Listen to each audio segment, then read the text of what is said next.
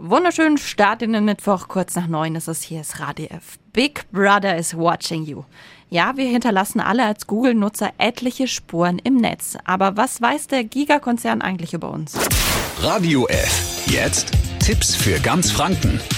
Hier ist unser Wiki Peter. Ich stelle Ihnen heute Möglichkeiten vor, um die für uns etwas undurchsichtige Datensammlung über die eigene Person ein bisschen zu durchblicken. Datenschützer und Aktivisten auf der ganzen Welt haben für mehr Transparenz gekämpft.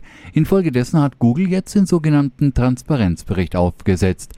Wie man die getrackten Daten abrufen kann und was man dafür in die Suchleiste bei Google eintippen muss, das sagen wir Ihnen jetzt. Google trackt unter anderem Restaurants. Um zu sehen, wo wir zum Beispiel essen oder im Museum waren, können wir bei Google Location History nachsehen.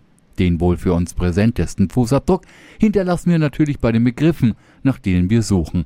Denn auch diese werden gespeichert und sind unter Google Search History zu finden.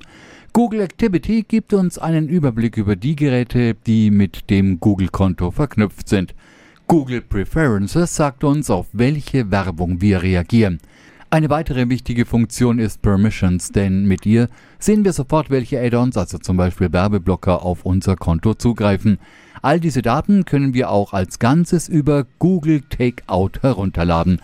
Viele Möglichkeiten also, um zumindest zu wissen, was Big Brother über uns weiß. Alle Infos, viele weitere Verbraucherthemen auf radiof.de. Tipps für ganz Franken von unserem Wiki Peter.